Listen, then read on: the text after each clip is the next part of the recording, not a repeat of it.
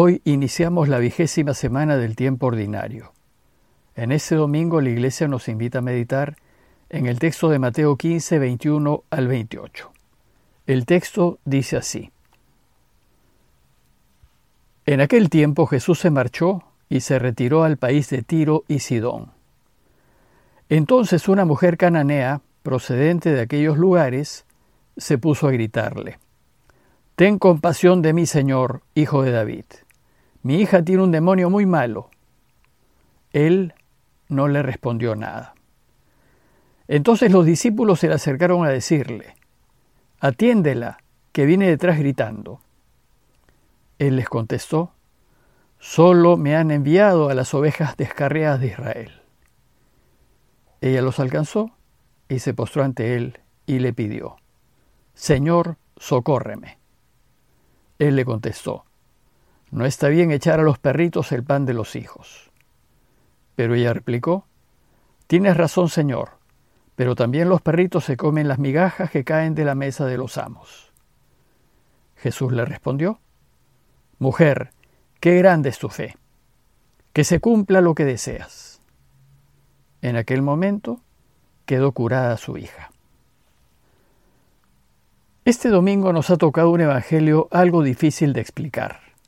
En él, Jesús aparece más bien indolente, despreciativo, y parece no hacer caso al sufrimiento de la mujer cananea. Y cuando se lo hacen ver sus discípulos, responde que ha sido enviado a ocuparse solo del pueblo de Israel. Incluso, con palabras aparentemente muy duras, le dice a la mujer que no hay que darle a los perritos el pan de los hijos.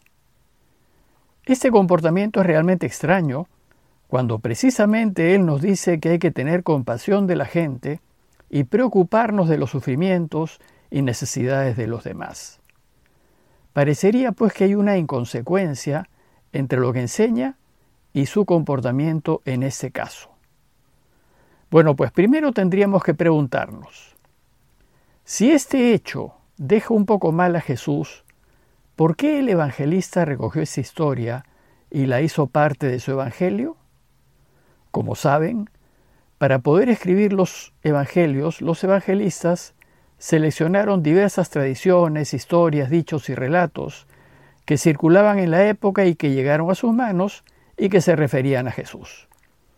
Una vez recogidas y seleccionadas, los evangelistas unieron todas estas tradiciones con una lógica catequética y compusieron los evangelios que hoy conocemos. A Mateo le llegó esta historia del encuentro de Jesús con la mujer cananea. Luego, si Jesús no queda tan bien parado, ¿por qué Mateo incluyó ese relato en su evangelio? Al parecer, tanto el evangelista como los cristianos de la época no vieron ninguna inconsecuencia en este relato. Más bien vieron en él una enseñanza positiva y un modelo a seguir por parte de la Iglesia. ¿Y cuál es la enseñanza buena en este pasaje que parece desdecir lo que el mismo Jesús enseña? Para responder esta pregunta hay que recordar algo de historia y de la situación de la Iglesia en el tiempo en que se escribió el Evangelio de Mateo. Recordemos que Mateo escribió su Evangelio unos 60 años después de la muerte de Jesús a fin de ayudar a la iglesia de su tiempo a seguir mejor al Señor. Por tanto, lo que vivió la iglesia en tiempos de Mateo es lo que nos ayudará a entender el relato de hoy. ¿Y qué pasó? Como saben, Jesús, los apóstoles y todos los primeros cristianos fueron judíos. Los judíos fueron y son muy nacionalistas y muy celosos de su religión. Estaban convencidos de que Dios los había escogido a ellos, y solo a ellos, como el pueblo de su elección, y están convencidos de que Dios enviaría a su Mesías para rescatarlos. Entonces, cuando los judíos, seguidores de Jesús, se dan cuenta de que Jesús es el Mesías que su religión esperaba, comienzan a anunciar esta buena noticia a todo el pueblo de Israel. Pero la gran mayoría del pueblo judío no solo no recibió el anuncio cristiano, sino que reaccionó en contra y se puso a perseguir a los judíos que se hacían cristianos. Ante el rechazo del anuncio cristiano por parte de los judíos, Pablo, unos 15 años después de la muerte de Jesús, decide anunciar la buena noticia a los no judíos. Y estos no judíos van a recibir el anuncio cristiano con gran entusiasmo. Pero esto que hace Pablo de ir a pueblos extranjeros fastidió mucho a los judíos y se produjo una discusión dentro de la misma iglesia unos a favor de Pablo, es decir, a favor de que se anuncie la buena noticia a los no judíos, a los paganos, y otros en contra de Pablo, y a favor de que la buena noticia solo se anuncie a los judíos. A causa de estas diferencias y del problema que se armó, los apóstoles decidieron convocar un concilio, una reunión para tratar ese asunto. Y así en el año 49 se tiene en Jerusalén el primer concilio de la Iglesia. A este primer concilio se le conoce como el concilio de Jerusalén. Y el tema a tratar fue ver si el cristianismo se debía anunciar también a los no judíos o si éste estaba reservado solo para los judíos. Bueno, pues el concilio le dio la razón a Pablo y decidió que la buena noticia no podía quedar reservada solo a los judíos y que también hay que anunciarla a los paganos, porque Dios quiere que todos, judíos y no judíos, vuelvan a Él y vivan en la felicidad eterna. Pero, como suele suceder, si bien la Iglesia tomó una postura clara en favor de Pablo e inició así su gran apertura hacia los no judíos, no todos los judíos cristianos quedaron convencidos y de acuerdo con la decisión tomada. Y así, cuando se escribió el Evangelio de Mateo, en torno al año 90 después de Cristo, unos 40 años después de la decisión del Concilio de Jerusalén, todavía muchos judíos que se habían hecho cristianos cuestionaban la decisión del concilio y rechazaban la presencia en la iglesia de los cristianos no judíos. Bueno, pues esto también ha sucedido en nuestros tiempos, entre nosotros, con el Concilio Vaticano II. A la luz de ese contexto histórico, ¿qué nos dice el Evangelio de hoy? Empieza diciéndonos que Jesús se fue de allí y se retiró al país de Tiro y Sidón. Este país queda al norte de Israel y fue un lugar de misión de los primeros cristianos. Dice el texto que una mujer extranjera, no judía, es decir, pagana, se acercó a Jesús. En la tierra de Jesús, a los extranjeros que eran usualmente griegos, se les llamaba cananeos por generalización. Y de forma despectiva, los judíos los llamaban perros.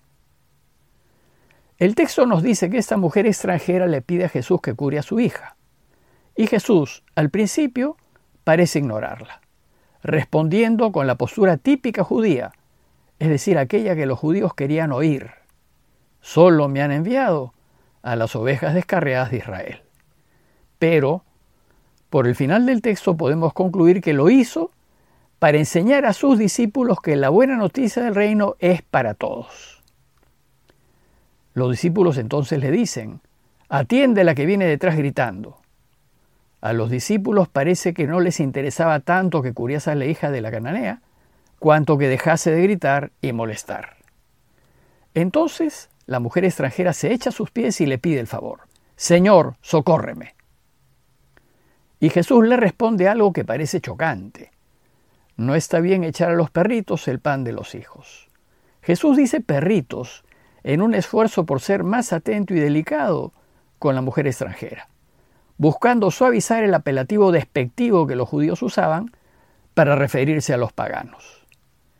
Y la mujer responde, pero también los perritos se comen las migajas que caen de la mesa de los amos.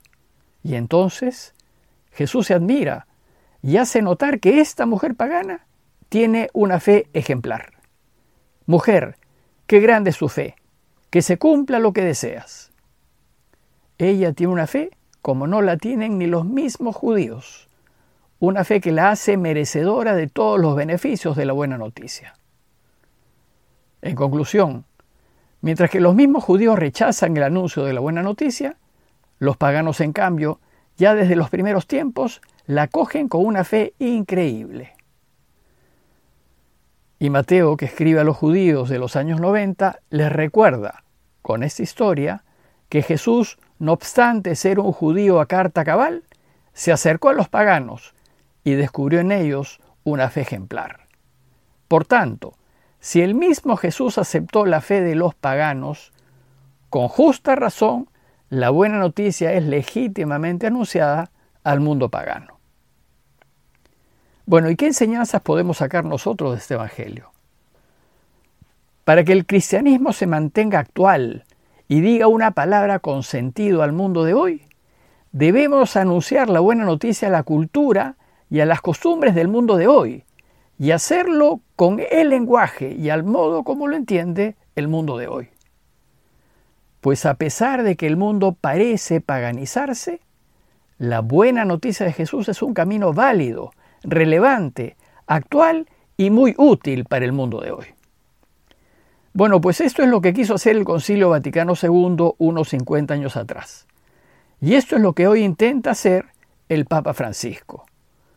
Traer al mundo a la Iglesia. El problema es que todavía muchos cristianos, que aún no están convencidos del camino que inició Vaticano II, con añoranza piden volver atrás.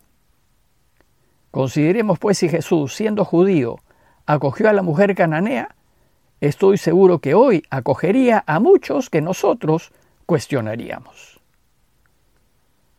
Pidámosle al Señor que este Evangelio nos anime a dejar que el Espíritu de Dios, y no nuestros propios quereres e intereses, guíe siempre nuestras decisiones y nuestras vidas. Parroquia de Fátima, Miraflores, Lima.